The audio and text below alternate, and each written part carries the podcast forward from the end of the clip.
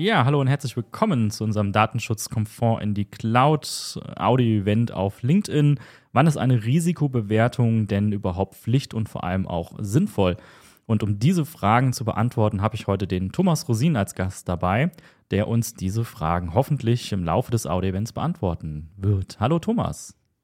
Hi Florian, ich grüße dich. Danke, dass ich damit bei sein darf. Ja, gerne. Stell dich doch mal den Leuten ein bisschen vor. Wo kommst du her? Was machst du und warum bist du hier der Richtige, um diese Fragen zu beantworten? Ich bin beruflich im Daten- und Informationsschutz unterwegs. Das hat so verschiedene Seiten. Ich beschäftige mich mit diesem für viele nicht ganz so spannenden Thema des klassischen Datenschutzes, Datenschutzgrundverordnung, personenbezogene Daten auf der einen Seite, auf der anderen Seite, aber auch mit der klassischen Informationssicherheit, Schutz von Betriebs- und Geschäftsgeheimnissen. Auch da gibt es einen ganzen Sack von Dingen, die man dazu wissen und auch gestalten kann. Und äh, viele Dinge, die ich mache, die passieren genau unter dieser Dunstwolke. Ich möchte als Unternehmen mich an bestimmte Regeln, Verträge zum Schutz von jeglicher Information halten. Und das, was ich in den, ähm, ja, vor allen Dingen, ich sag mal, letzten zwei Jahren ganz intensiv gemacht habe. Ähm, ich habe mich äh, sehr, sehr intensiv mit Cloud beschäftigt, in verschiedenen Varianten bei verschiedenen Anbietern. Da sieht man sehr deutlich den Trend, dass die meisten Unternehmens-IT, wenn sie nicht schon längst in der Cloud sind, dann jetzt gerade sich sehr intensiv damit beschäftigen, mit einzelnen Anwendungen, mit einzelnen ähm, Systemen oder auch irgendwann mal mit dem ganzen, mit dem ganzen IT-Equipment in die Cloud zu wandern. Ja, und in vielen Themen äh, oder vielen Projekten ist es so, früher oder später stolpert das IT-Projekt an irgendeinem Compliance-Beauftragten, Beauftragte, Datenschutzbeauftragten oder Informationssicherheitsbeauftragten, männlich, weiblich vorbei. Und da merkt man, oh, da gibt's ja Themen, über die man sich unterhalten kann, mit denen man sich beschäftigen muss. Und das ist genau mein Punkt. Ich beschäftige mich ganz intensiv mit diesem ganzen Informationsschutz rund um die Cloud. Ähm, nicht nur die Atlassian Cloud, sondern eigentlich alles das, was es so an großen Cloud-Lösungen gibt. Ja, darüber haben wir uns ja auch kennengelernt über die Atlassian Cloud. Vielleicht noch kurz zu mir. Ich bin der Florian, ich bin Portfolio-Owner für das Thema Modern Work. Und ja, die Themen rund um Atlassian waren die letzten Jahre immer so mein Steckenpferd und äh, da haben wir schon viel drüber gesprochen, Thomas, weil Atlassian ja auch die Cloud mittlerweile hat und viele Kunden da jetzt mittlerweile auch hinmigrieren. Aber ich glaube, wir werden heute über viele Dinge reden, die jetzt unabhängig von Atlassian sind, sondern allgemeingültiger Natur sind, egal ob man jetzt mit Atlassian in die Cloud geht oder mit anderen Systemen in die Cloud geht. Da gibt es immer gewisse Risiken, die einfach mit einhergehen, beziehungsweise die Cloud allgemein einfach ausmachen, gerade hier in Deutschland was so Thema Daten angeht, Datenschutz angeht, personenbezogene Daten, haben wir noch ein paar andere Gesetze oder allgemein hier in Europa vielleicht, vielleicht unter anderem gegen die USA. Und da sind ja auch die meisten Cloud-Anbieter, muss man fairerweise sagen. Und da haben wir natürlich auch immer so gewisse Herausforderungen dabei. Und ja, die werden wir jetzt in den nächsten 25 Minuten einmal angehen. Lass uns aber erstmal so ein bisschen über ähm, das Thema der Risiken überhaupt sprechen. Also wir sagen immer, es gibt Risiken, in die Cloud zu gehen, es gibt äh, Risiken, diesen Wandel zu machen. Aber welche Art Risiken gibt es denn eigentlich überhaupt? Das hängt natürlich sehr stark im Auge des Betrachters. Wenn ich IT-Projektleiter bin, den Auftrag bekomme, Infrastruktur, ähm, Applikationen in die Cloud zu überführen, na, dann ist das erste Risiko, dem ich mal begegne, kriege ich meinen Job überhaupt geschafft? Bekomme ich den Auftrag erledigt? Wenn ich das Ganze ein bisschen weiter spinne, dann ähm, betrachte ich dieses Projekt im Kontext eines Unternehmens. Also wir reden jetzt hier nicht über private Initiativen in die Cloud zu gehen, wir reden von Unternehmens-IT. Dann ähm, ja, betrachte ich die IT-Abteilung und das Unternehmen. Und äh, da ist es natürlich so, dass wenn ich immer IT-Infrastruktur, Applikationen betreibe, dann muss ich mit mich mit diversen Klassikern auseinandersetzen. Also was sind das? Äh, ich beschäftige mich mit Backup, Patch Management, ähm, mit meinen ähm, Lieferanten, Dienstleistern, die in meinem Auftrag irgendwas erledigen. Und natürlich kann an all diesen Stellen irgendwo mal ähm, was nicht so funktionieren, wie es eigentlich gedacht ist.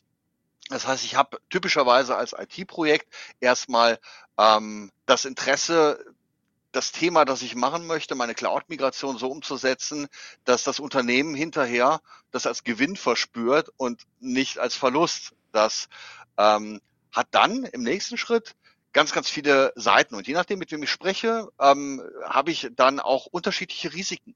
Wenn ich mit dem das ist ja eines meiner großen Themen, mit dem Datenschutzbeauftragten oder Beauftragte eines Unternehmens spreche, ja, dann kommt er mir mit oder sie mit personenbezogene Daten, mit irgendwelchen Rechtsgrundlagen und dann, dann muss ich überlegen, ob das, was ich in der Cloud machen möchte, ob das ähm, sozusagen zu dieser Kameraperspektive passend gestaltet werden kann. Wenn ich ein Unternehmen habe, das von sich aus schon gewohnt ist, sich mit ähm, Betriebs- und Geschäftsgeheimnissen zu beschäftigen. In Deutschland ist es seit einigen Jahren so, wir haben ein spezielles Gesetz, das sagt, ich, Geschäftsgeheimnisse sind nur nicht nur die Dinge, von denen ich behaupte, dass sie sind. Sie sind zum Beispiel vor dem Richter erst dann, wenn ich sie auch gut beschützt habe. Das heißt, viele Unternehmen, die solche Geheimnisse haben, Patente, äh, Quellcode, ähm, Listen mit Einkaufsquellen oder Kunden, die ähm, sind natürlich gewohnt, sich Gedanken dazu zu machen, wie gehe ich denn jetzt damit um? Wie beschütze ich denn diese Daten ähm, aus meiner Unternehmenssicht angemessen? Und die haben sich all, mit diesen Klassikern beschäftigt, die ich eben aufgezählt habe. Also Bäcker, Virenschutz, Zugriffsschutz ähm, und die ganze Lieferantenkette dahinter. Und ähm, wenn wir jetzt mal überlegen, von welchen Risiken sprechen wir, ich habe beispielhaft jetzt einige ähm, angeboten, dann sind es erstmal alle die. Das heißt, wenn wir im nächsten Schritt gleich mal über sowas wie eine Risikobewertung sprechen, dann müssen wir uns erstmal unterhalten, ja, um wessen Risikobedürfnis geht es denn jetzt hier? Und das kann man im Groben in zwei Richtungen einteilen. Das sind die ähm, Risiken, denen sich ähm, das Unternehmen ausgesetzt fühlt oder wo das Unternehmen dann ein Interesse hat, diese Risiken möglichst klein zu halten oder zu eliminieren. Das ist eigentlich der Klassiker. Das kennen Unternehmen schon seit, naja, Jahrzehnten, um es nicht über, zu übertreiben, vielleicht auch schon sogar länger, seit Jahrhunderten. Vielleicht beschäftigen sich ähm, Unternehmen damit, dass sie erfolgreich sind und möglichst wenig Gefahren eingehen müssen. Und was jetzt im Zuge der letzten Jahre beim Thema Datenschutz dazugekommen ist, da haben auch viele Schwierigkeiten mit, ähm, das ist eine andere Kameraperspektive. Nämlich im Datenschutz ist es so, dass wir häufig die Risiken gar nicht aus Sicht der Unternehmen, die mit Daten irgendwas machen wollen, betrachten, sondern wir betrachten die Risiken aus Sicht der Menschen, die Eigentümer dieser Daten sind. Also, wenn es um dich, Florian, geht, ähm, du bei deinem Arbeitgeber, ähm, dann würde eine Risikobewertung aus Sicht der betroffenen Person deine Sicht betreffen. Was gibt's für Gefahren, für Risiken, die dich persönlich ähm, als jemand betreffen, der hier Daten bereitgestellt hat? Und auch hier, wenn wir wieder darüber sprechen, bei einer Cloud-Migration, was gibt es für Pflichten, was soll ich für Risikobewertung machen, dann muss ich genau diese beiden Kameraperspektiven mal beleuchten. Welches Interesse habe ich als Unternehmen, mich mit den Risiken auseinanderzusetzen? Das wird im Wesentlichen auch bestimmen, mit welcher Art von Risiken ich mich beschäftige.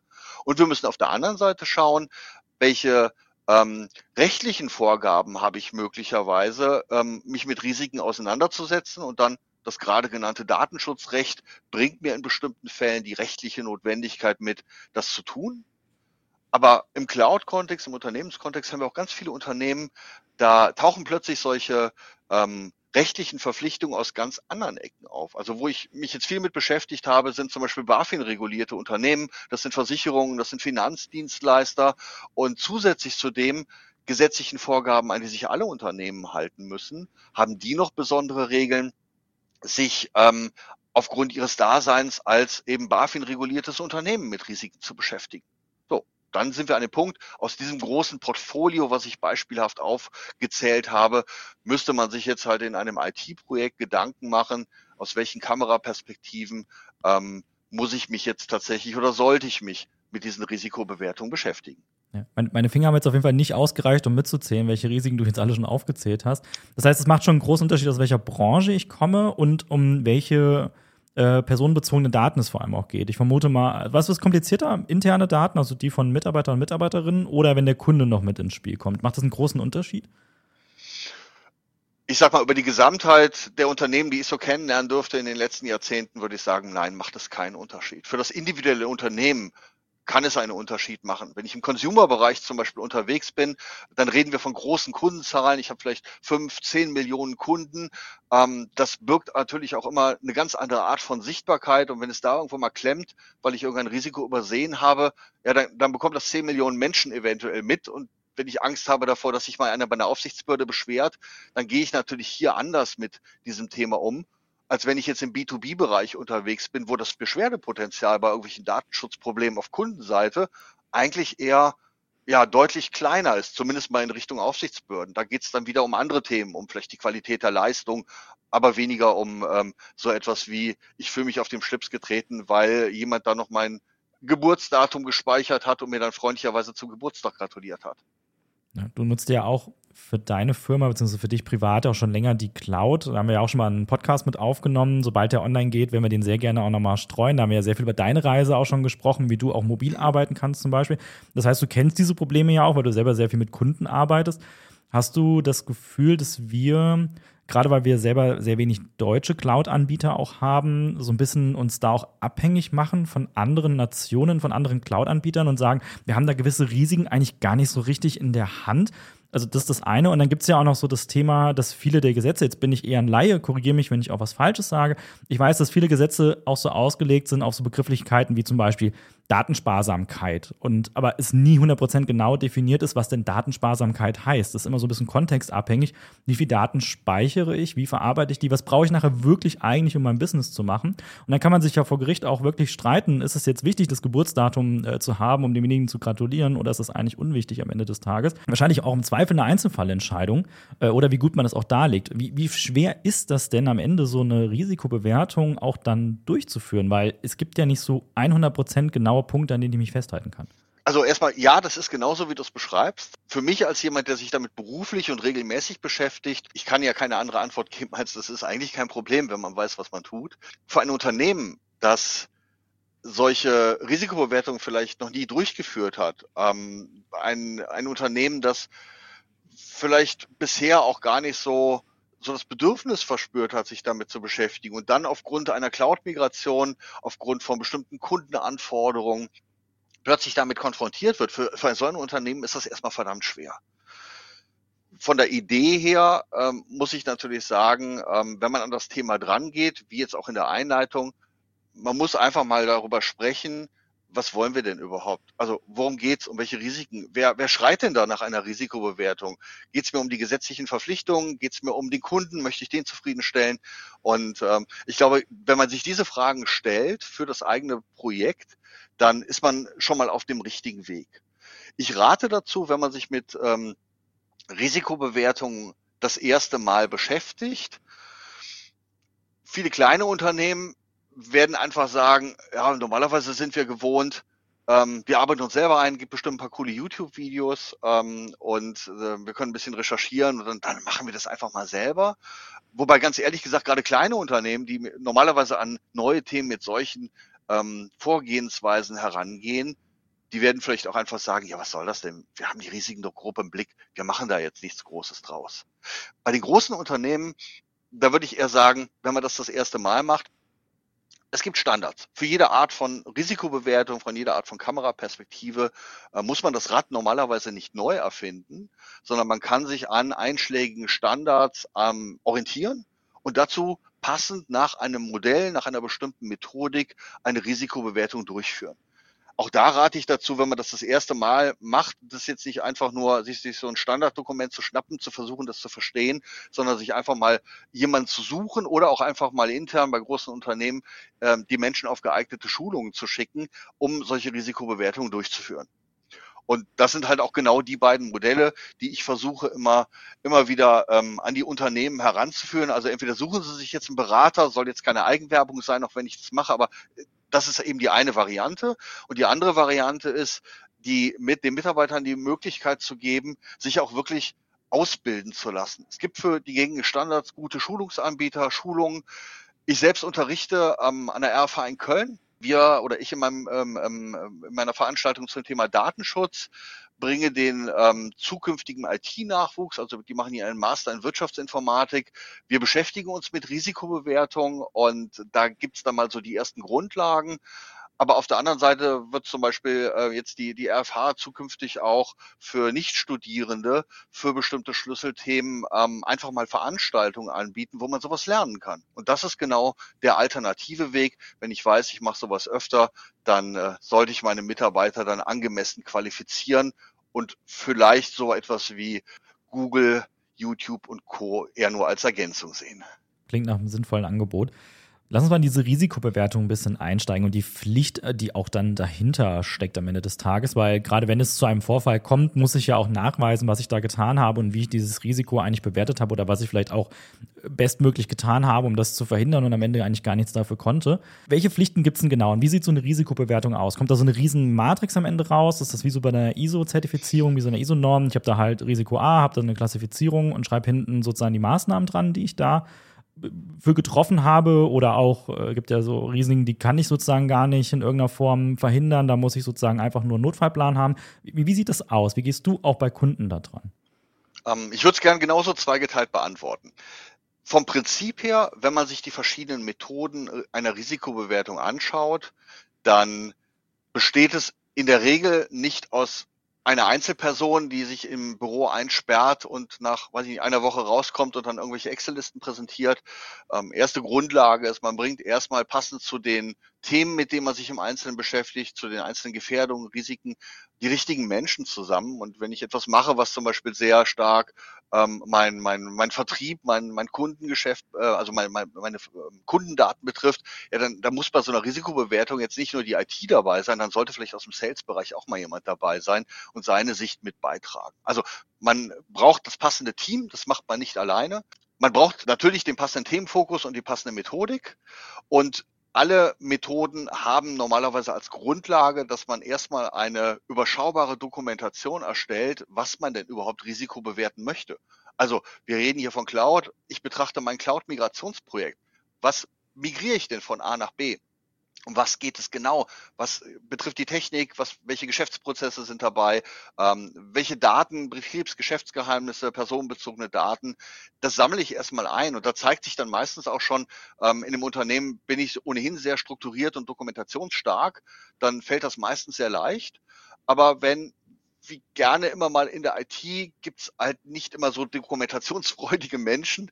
Ähm, ich sonst auch nicht viel dokumentiere, dann ist das so der erste Brocken Arbeit, den ich vor mir habe. Der zweite Teil ist, ich werde dann, und da gibt's auch verschiedene Methoden, mir einfach mal kreativ Gedanken machen, was kann denn alles schiefgehen? Ähm, da will ich jetzt gar nicht so sehr darauf eingehen und einfach nur sagen, es gibt Methoden, Brainstorming-Methoden, ähm, es gibt Gefährdungskataloge vom BSI zum Beispiel, die man als Grundlage nehmen kann, um einfach mal seine Fantasie anzuregen, was kann alles schiefgehen. Und genau dieses Schiefgehen, das werde ich dann bewerten nach dem ja, zwei Kriterien, nämlich einmal mache ich mir Gedanken, was kann denn passieren, wenn das wirklich eintrifft? Also beispielsweise, ich gehe in die Cloud und äh, mache meine Berechtigung nicht vernünftig und Dritte können jetzt einfach auf meine Cloud-Daten zugreifen. Typisches Szenario findet man auch in diversen Listen. Und da mache ich mir Gedanken, wie schlimm ist das denn für mich, wenn ich eine Unternehmensrisikobewertung mache, oder für die Menschen, deren Daten ich hier verarbeite, wenn ich das eher aus datenschutzrechtlicher Sicht betrachte.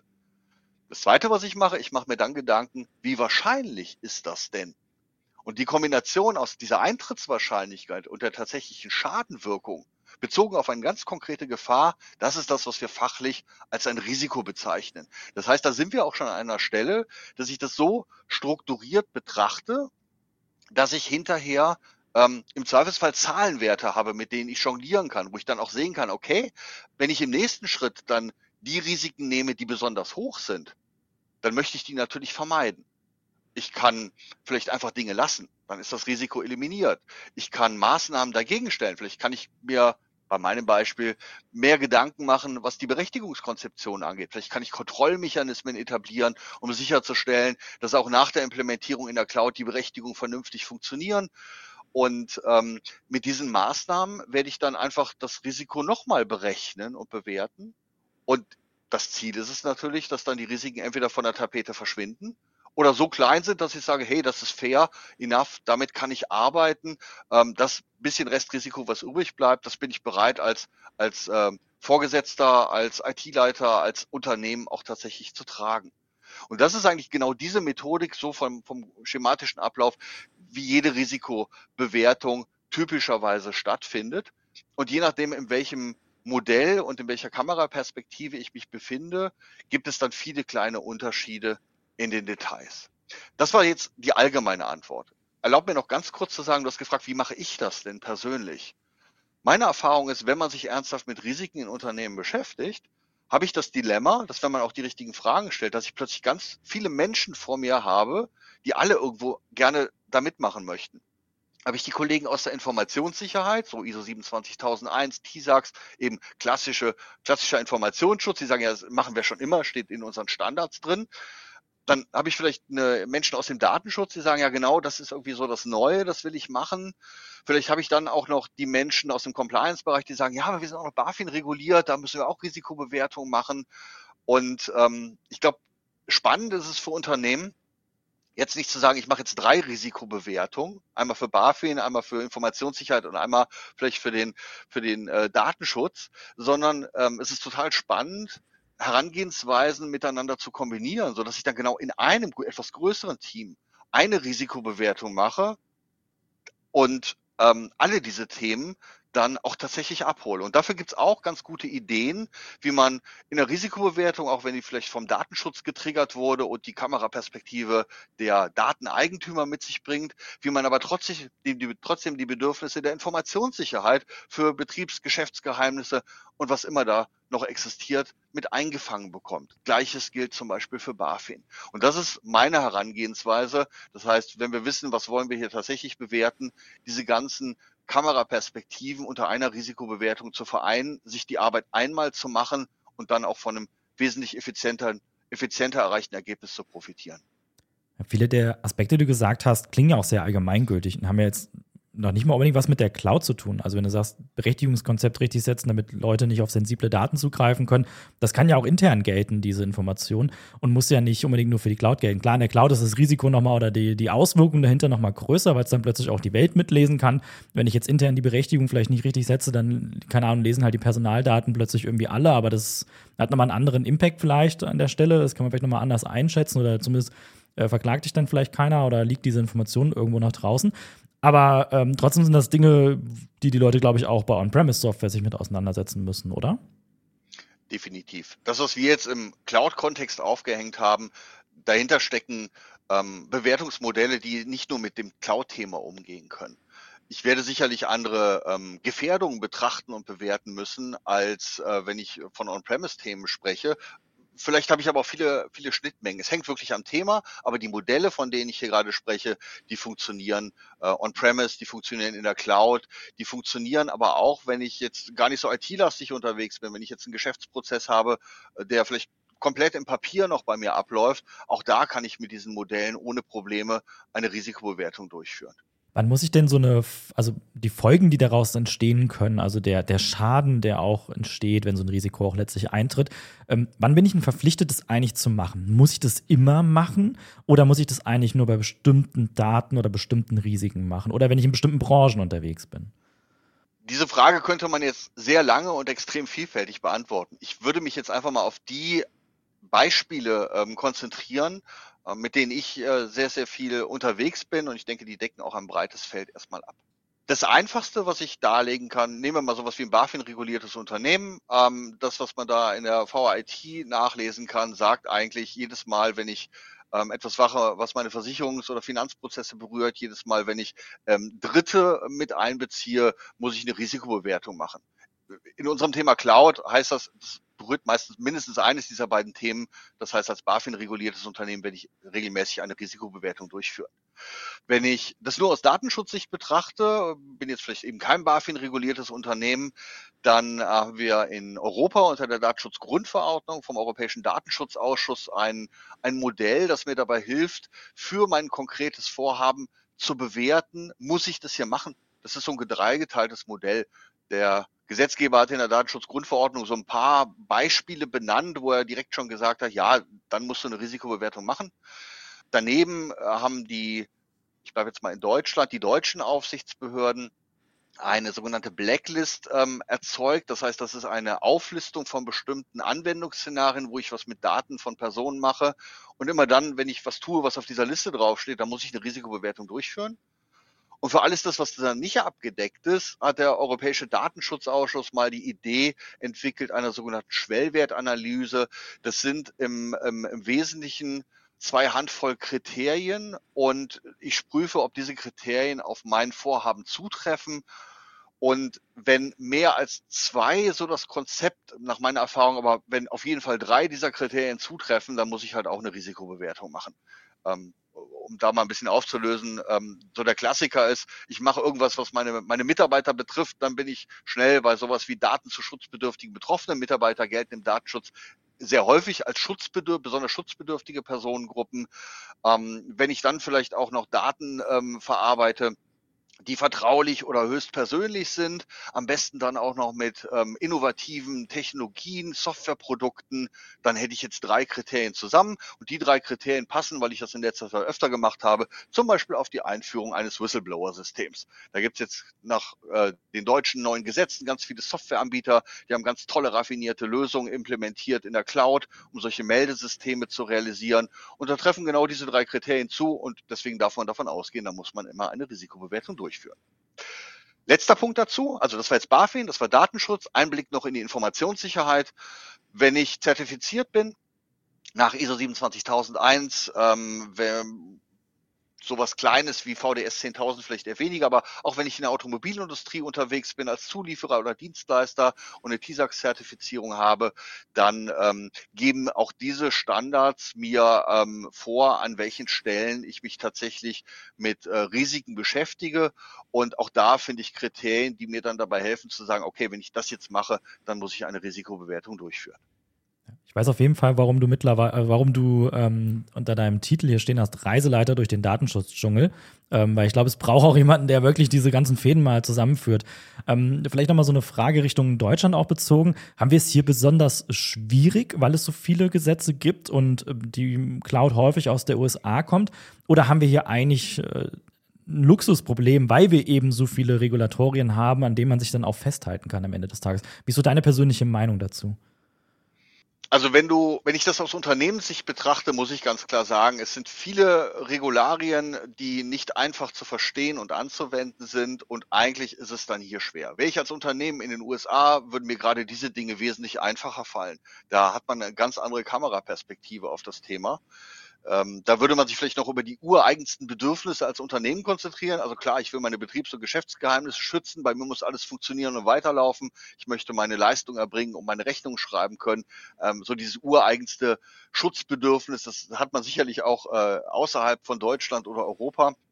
Aber diese Regularien, zum Beispiel im Datenschutz oder auch im Bereich von Versicherung und Finanzdienstleistungen, das, das, das ist natürlich hier jetzt äh, besonders intensiv und das macht auf den ersten Blick es den Unternehmen natürlich auch schwer. Und wenn ich dann Länder, in denen man vielleicht diese Schutzthematiken zum Teil nicht so handhabt wie hier in Europa oder Deutschland, damit kombiniere, also sprich deutsches Unternehmen, amerikanischer Cloud-Anbieter, dann habe ich natürlich so ein gewisses Gefälle und da habe ich meine Risiken, die ich dann auch näher betrachten muss. Und ähm, ja, trotzdem, ich habe dann wieder Pflichten, muss mich damit beschäftigen. Kurze Antwort, ja, mein Gefühl ist, es ist deutlich schwerer. Meine persönliche Sichtweise aber auch, es lohnt sich. Ähm, je nachdem, ob wir jetzt von Daten von Menschen sprechen oder auch einfach von sowas wie Betriebs- und Geschäftsgeheimnissen. Am Ende ähm, wenn man einen guten wirtschaftlichen Weg für sich gefunden hat, das ist vorausgesetzt, dann bekommt man in der Regel einen, einen sehr, sehr hohen Mehrwert, der das Unternehmen auch tatsächlich weiterbringt. Und vielfach ist das auch genau mein, mein initialer Auftrag. Es wird gesagt, okay, wir, wir haben verstanden, wir müssen das machen. Aber jetzt, Herr Rosin, sagen Sie uns mal, wie das, wie wir da irgendwie auf dem Teppich bleiben. Das muss ja wirtschaftlich bleiben. Wir können jetzt äh, nicht, nicht irgendjemanden, ein ganzes Berater hier ein Jahr lang beschäftigen, ähm, halbe Million Euro für eine Risikobewertung ausgeben, wo wir dann vielleicht ansonsten 50.000 Euro Lizenzkosten im Jahr haben. Äh, nein. Und das ist ein wichtiger Aspekt, den haben wir noch nicht erwähnt. Man muss, je nachdem, was das Unternehmen auch für ein Risiko für eine Risiko ähm, ja hat oder auch eine Risikoaversion, muss man das passende wirtschaftliche Konzept daneben stellen. Es hilft nichts, wenn ich mir ein Wolf-Risiko bewerte, wenn das etwas ist, was das Unternehmen nicht wirklich brauchen und, und nutzen kann. Und das gehört sicherlich auch zu den ersten Entscheidungen, das richtige Maß festzustellen. Und danach entscheidet sich auch, hole ich mir jetzt einfach jemanden, der mich da durchträgt oder ähm, versuche ich das irgendwie selber zu machen. Mache ich das öfter, dann werde ich investieren und vielleicht sagen, ich schule meine Mitarbeiter. Habe ich das Gefühl, ich muss das nur genau einmal machen für einen Spezialfall. Ja gut, dann, dann lasse ich mir das vielleicht auch einfach mal gerade machen. Was ist so das Schlimmste, was den Unternehmen passieren kann in dem Bereich? Dass sie Risiken nicht nur auf dem Papier haben, sondern eben nicht auf dem Papier haben, weil sie sich nicht damit beschäftigt haben und diese Risiken dann tatsächlich hinterher zu real zum Einsatz kommen und ein Schaden entsteht. Da kann man jetzt in jede Ecke gucken, aber wenn ich als Unternehmen da oder als IT-Projekt erstmal zum Beispiel nicht in die Cloud migrieren kann, weil das einer rechtzeitig vorher noch gesehen hat und dann drückt einer auf die Notbremse und dann, dann steht mein Cloud-Projekt erstmal das nächste halbe oder ganze Jahr, bis man das geklärt hat. Das ist intern ein Problem.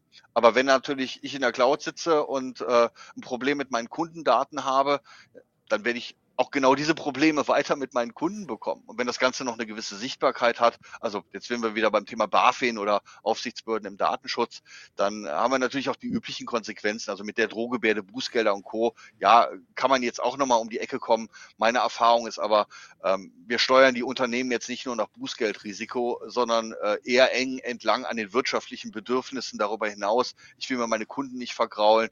Ich will als Unternehmen weiter existieren können. Ähm, das kann ich nicht, wenn ich gehackt worden bin und meine Systeme verschlüsselt wurden. Und aus diesem Kontext heraus gibt es eigentlich genügend Motivation, um sich mit dem Thema Risikobewertung überhaupt erstmal zu beschäftigen. Und wenn man es halt richtig macht, dann werden halt diese vielen Aspekte, die wir jetzt hier erwähnt haben, mehr oder weniger automatisch auch mitbearbeitet. Wenn ich es vernünftig mache, werde ich meine Schutzbedürfnisse ähm, angemessen berücksichtigen können, dann werde ich aber auch gleichzeitig diese ganzen gesetzlichen oder regulatorischen Themen mit abgedeckt haben.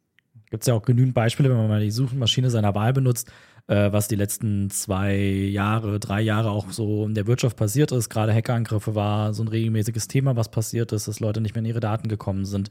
Ja, also Risiken sind real, können alle auch eintreten. Sich damit auseinanderzusetzen, ist auf jeden Fall sinnvoll. Thomas, wir haben die Zeit schon äh, gerade so ein bisschen gesprengt. Ich will trotzdem dir nochmal so die Chance geben. Fass doch nochmal so ganz kurz zusammen, was sollte man auf jeden Fall, also wie könnte man starten, ähm, wo sollte man erstmal ein bisschen anfangen und vor allem ähm, so jemand wie du, wie kannst du in dem Moment auch einen Mehrwert bieten? Nach meiner Erfahrung gibt es zwei Möglichkeiten. Das Unternehmen ist ohnehin schon sehr, ich sag mal, regulierend unterwegs und es gibt irgendwelche Mechanismen intern, die sowieso dann ähm, triggern und sagen, wir machen jetzt hier mal eine Risikobewertung, also gerade regulierte Unternehmen.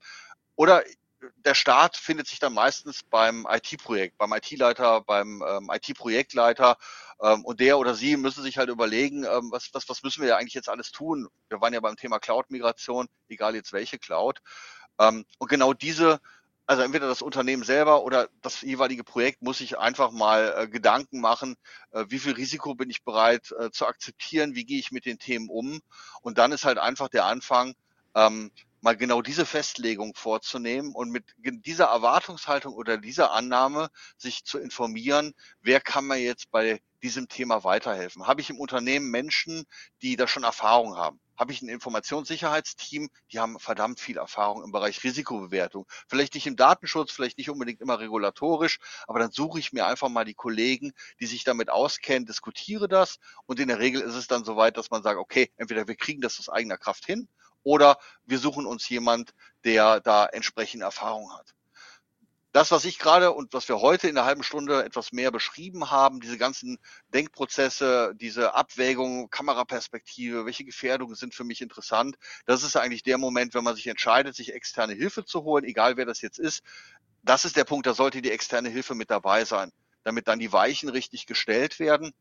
Und die Art der Hilfe, die ist einfach vielfältig. Entweder ist es eher so eine akademische Hilfe, das heißt, man bringt das bei, bezogen auf das konkrete Projekt, äh, coacht die Leute ein bisschen durch, lässt die aber die Fleißarbeit machen, das ist die eine Variante, da kommt man immer zu guten Ergebnissen mit so ein bisschen Supervision.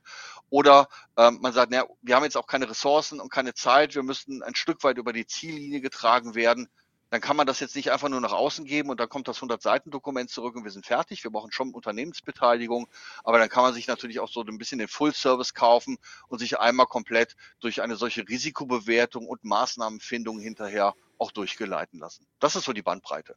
Ja, das klingt sehr, sehr spannend. Wenn ähm, ihr jetzt da draußen vielleicht gerade zufälligerweise dabei seid, in die Atlassian Cloud zu migrieren, da haben wir, wir haben jetzt sozusagen sehr Cloud-unabhängig gesprochen, mit so viele Risiken, die wir jetzt auch angesprochen haben, hatten ja auch gar nichts mit einer Cloud zu tun, sondern eher mit einem IT-System. Äh, von daher sind das Dinge, mit denen man sich auf jeden Fall immer irgendwie auseinandersetzen sollte, sobald man vielleicht auch mit Kundendaten, hast du ja gesagt, Blatt Papier gilt das Gleiche, ich kann ja auch nicht einfach im Geschäft rumfliegen lassen und jeden mitlesen lassen. Ähm, da gibt es viele Risiken, die einfach mit rangehen. Aber wenn ihr gerade zufälligerweise über die Atlassian Cloud nachdenkt und in dem Ökosystem gerade unterwegs seid, dann äh, würde ich euch empfehlen, geht auf den Thomas auf jeden Fall mal zu. Der hat da schon ganz viel Erfahrung gesammelt und äh, hat auch ein paar coole Angebote im Hintergrund, wo er sehr leichtgewichtig auch erstmal unterstützen kann, um euch da auch so die ersten Hürden und Risiken äh, vielleicht auch zu nehmen oder einfach auch erstmal ein paar Tipps und Tricks zu geben, in welche Richtung ihr auch dann vor allem mal schauen solltet. Ähm, er hat ja auch schon gesagt, gerade wenn man jetzt vielleicht ein System einführt, was vielleicht nur 10.000, 20.000, 50.000 Euro kostet oder Dollar kostet, ähm, dann kann ich nicht ein Datenschutzprojekt über zwei Jahre darüber legen und ähm, das Ganze so lange verzögern, nur weil ich da vielleicht mal für ein kleines Team äh, ein System einführe, nur weil es gerade in der Cloud ist. Das muss auch alles irgendwie noch äh, Kosten, Sinn und Nutzen am Ende des Tages erzeugen. Thomas, magst du noch irgendetwas ergänzen? Lieber Florian, es hat Spaß gemacht. Wir probieren uns hier auch so ein bisschen aus, äh, das richtige Medium zu finden, um die Menschen, die sich für solche Themen zu interessieren, auch, auch zu adressieren. Deswegen wäre mir noch am Herzen, äh, legt mir noch am Herzen, dir einfach mal Dankeschön zu sagen dafür. Und wir machen jetzt noch planmäßig äh, zwei weitere LinkedIn Audio Events. Vielleicht wolltest du es auch gerade noch sagen, aber ähm, ich freue mich darauf, auf die zweite und die dritte Runde mit dir, auch zu spannenden Themen, die den Daten- und Informationsschutz im Kontext von Cloud-Themen berühren. Ja, schon am Donnerstag, den 16.11., falls die, die jetzt zuhören, Lust haben, da sprechen wir die fünf klassischen Fehler, die du bei deinem Cloud-Projekt auf gar keinen Fall machen solltest. Da gibt es um die Showstopper, also die Dinge, die sozusagen wirklich das Projekt am Ende des Tages auch verhindern. Donnerstag, 16.11., gleiche Uhrzeit, wieder um 11.30 Uhr bis 12 Uhr sprechen wir über diese fünf Fehler, die du auch schon häufiger erlebt hast und identifiziert hast bei Kundenprojekten. Wunderbar. Dann haben wir es für heute schon wieder geschafft. Richtig, vielen herzlichen Dank. Wir verlinken euch später, wenn das dann auch auf den gängigen Podcast-Kanälen online ist, das Ganze, unsere beiden Profile. Und wenn ihr Rückfragen dazu habt und sagt jetzt, ich habe ein Risiko, ich hab jetzt, bin jetzt gerade dabei, in die Cloud zu wechseln oder ich muss jetzt mal diese Fäden, also ich habe diese ganzen Themen bei mir im Unternehmen, das jetzt Datenschutz, Datensicherheit etc. ist, ähm, da brauche ich jemanden, der mir da diese Fäden zusammenzieht. Ich glaube, der Thomas ist da der Richtige, geht da einfach mal auf ihn zu. Und wenn ihr da Erfahrungen gesammelt habt mit dem ganzen Thema, auch mit der Cloud, würde ich mich sehr darüber freuen, euer Feedback darüber zu hören, welche Erfahrungen habt ihr gemacht, wie hat das Ganze funktioniert und vor allem auch Feedback zu diesen Formaten zu bekommen. Helfen euch diese kleinen Formate? Nehmt ihr dabei was mit? Ähm, ist das zu oberflächlich? Geht das schon zu tief rein? Äh, sind wir zu schnell? Sind wir zu langsam? Das würde mich auf jeden Fall sehr interessieren, damit wir dieses Angebot entsprechend auch ausbauen und verbessern können in Zukunft. Thomas, vielen Dank, dass du dir die Zeit genommen hast und ähm, ich würde sagen, allen noch einen schönen Tag. Sehr gerne. Wunder, wunderschönes Wochenende. Tschüss. Tschüss.